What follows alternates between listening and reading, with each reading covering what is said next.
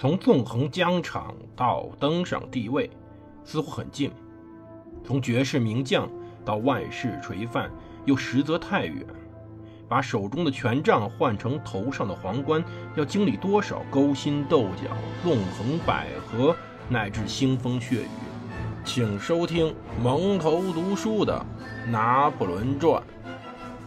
欢迎大家收听蒙头读书。大家好，我是胡蒙，这里有是我们的《拿破仑传》。我们接着讲滑铁卢战役。我们把历史的时针拨到一八一五年六月十八号。在这个湿漉漉的星期天拂晓时候，法军远眺山岭。这时候能够发现，山岭上虽然没什么人，是因为威灵顿公爵喜欢把他的英国人和荷兰人藏在背坡。不过这时候整个战场的情况已经很明显了，并且整个战场面积很小。这场战役。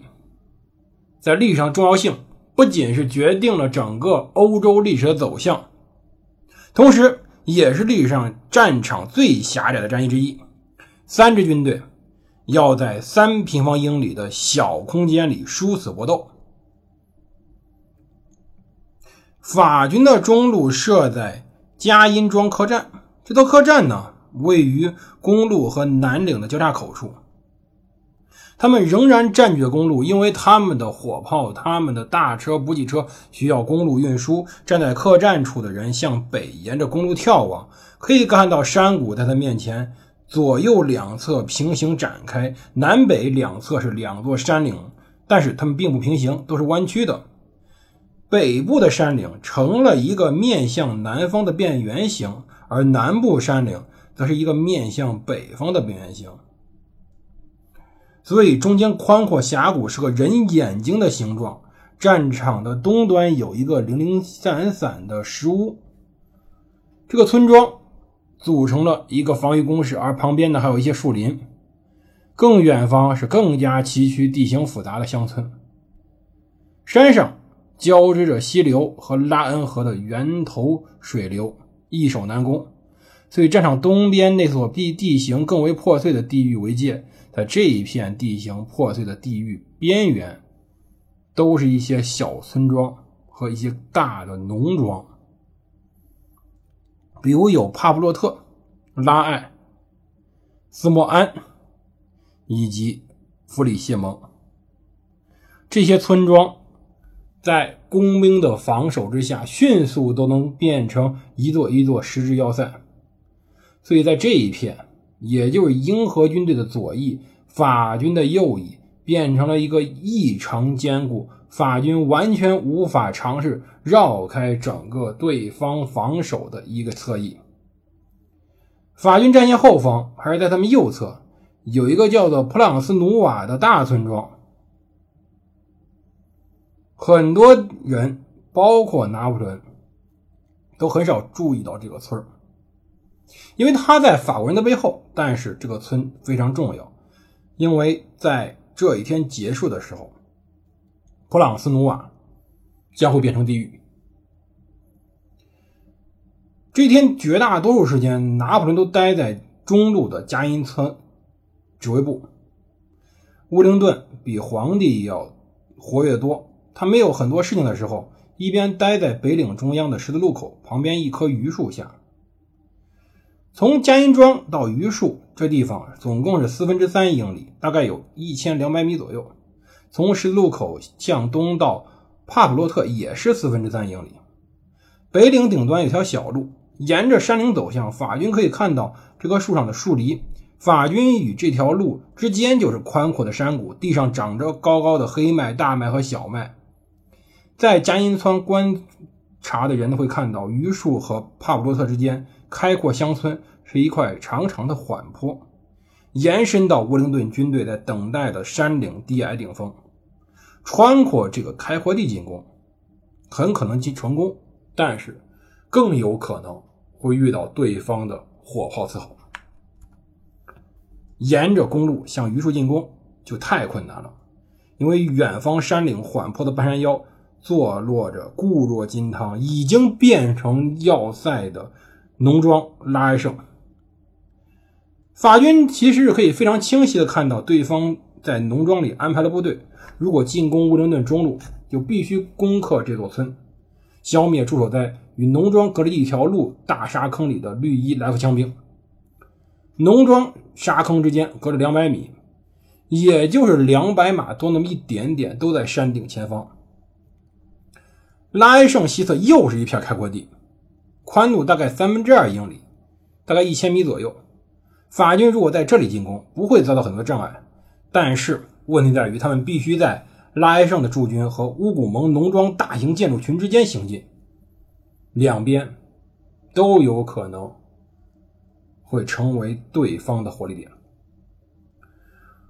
乌古蒙是一座富裕的农庄，位于乌灵顿山岭的前方，它比拉埃圣大得多。那里有一座很大的别墅，还有一些谷仓、小教堂、马厩，还有外围建筑。都被石墙环绕着，有一座有围墙的花园，以及有树篱环绕的果园。这也变成了一座令人生畏的要塞，因为所有的村庄都会变成屠宰场。南北两座山岭在这里最近，不过两者之间，在这个地方最陡峭。乌古蒙是一个非常棘手的目标，但乌古蒙和拉埃圣之间有足够多的空间来发动大规模步兵前行。在雾蒙再往西边更远处，地形更开阔。拿破仑会发现这个地方很难去包抄英荷军队左翼，因为帕普洛特远方地域易守难攻。但乌灵顿的右翼，雾蒙以西更远处，他的确是个很大的诱惑，会诱惑拿破仑去绕道。如果他绕到这里，或许能迫使乌灵顿放弃山顶防线，把部队转向，以面对新威胁。布灵顿怕出现这个情况，于是他把很多预备队放在了布赖纳拉勒村。他的位置在右翼的后方，这些预备队可以成功的抵挡对方的侧翼包抄。如果战局不利，乌灵顿要撤退的时候，在哈勒村，也就是滑铁卢以西十英里处，还有一点七万人。如果乌灵顿的部队被迫向大海撤退，这一点七万人将成为后卫。后来，这一点七万人什么用都没有。只是预备队而已。拿破仑这时候面对的战场就这个样子。可以说，拿破仑现在面临一个问题：我们不管他到底预料到没有，他面临的问题在于，他要在乌灵顿选好的地方，在人家已经布置好的地方与对方展开一场厮杀，而且是乌灵顿。防守，拿破仑进攻，而且个地形是易守难攻。拿破仑这时候核心在于他派遣了部分兵力，格鲁希对，又是这位朋友。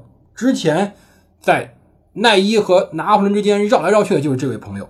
他呢，三点三万人，以九十六门大炮去追击普军。格鲁希的目标是找到普鲁士人，并且跟他交战，阻止布吕希尔军队来援助乌灵顿。于是，在六月十八号黎明，三支军队都在准备作战。大雨突然停了，不过当天大部分时间有时候会有阵雨。这时候虽然夏天，经过暴雨的冲洗，寒风刺骨的。当时，约翰尼·金凯德的来福枪兵在榆树以北的公路边瑟瑟发抖，烧了一大锅水，往锅里放些茶叶、糖和牛奶。军队的所有大佬都从这里走了，所以说，从公爵往下，所有军官。都路过时候顺手拿了一杯奶茶。法军处境并不比英军好，因为法军还是赶了夜路赶到这里的，更疲劳。当时一些士兵在这里度过了一个寒冷入骨的夜晚，但至少黎明时还有吃的，有不错的早餐。有些连还能宰些羊，加一些面粉去煮，让肉汤稠一点。可是连盐都不够了，甚至说有士兵往锅里放火药。这样子可能味道会好点，但是依然非常难吃。所以两边的人在早餐上都非常惨，不管是吃肉还是吃一些茶汁之类的东西，他们的整个早餐过得都非常糟糕。当时呀，整个战争准备是非常不足的，对双方都没有真正展开足够好的补给，都是及时应战。双方的武器呢，都是滑膛枪。滑膛枪我们反复介绍过，都是可以在一分钟发四到五发射子弹的。普鲁士人可能训练好点，可能能发五到六发，但正常情况下，在紧张的情况下是二到三发。可是实际上，火药会把整个的枪给弄脏，弄脏以后，如果不疏通、不去清理的话，很有可能会导致随时破裂、枪支损坏。但是，一个五百人的步兵营在每分钟仍然可以打出一千到一千五百发子弹，这是正常情况。虽然很远的情况下都无法真正命中目标，但是这种排队枪毙的形式还是不错的。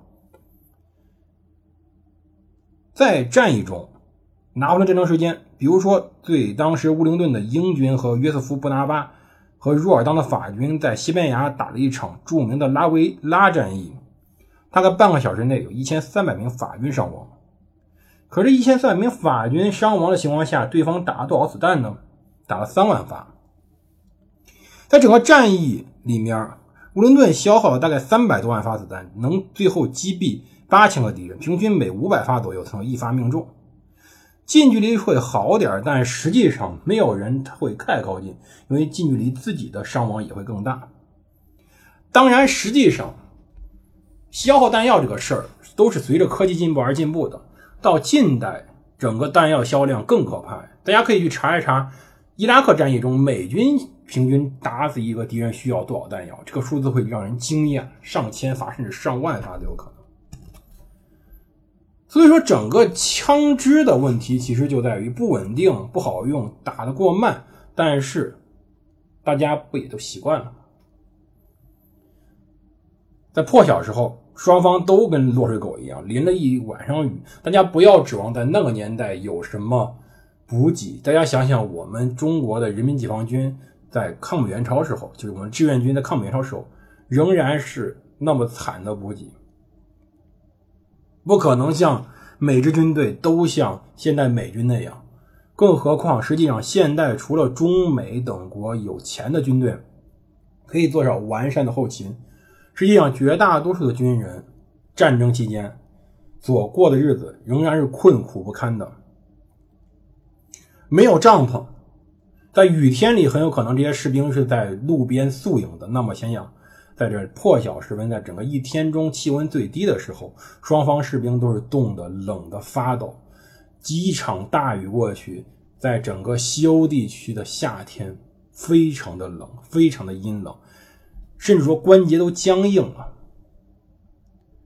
他们每个人都要找点酒喝会好点，但实际上，如果没有酒的话，可能他们连走路都会成一点困难。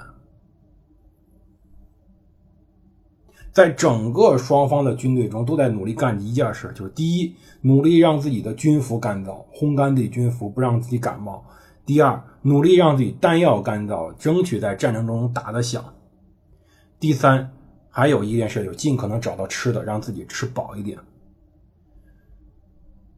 当时有些运气好的士兵在附近找到的不是黑麦，而是土豆地。那么这群士兵把土豆全挖出来，把土豆烤起来吃。他们一边吃着东西，一边烘干着军服，一边清理着滑膛枪。他们在等着，在这一瞬间，法军还没有动静。我们明天接着讲法军的作战。这里是蒙头读书，我是胡蒙，我们明天见。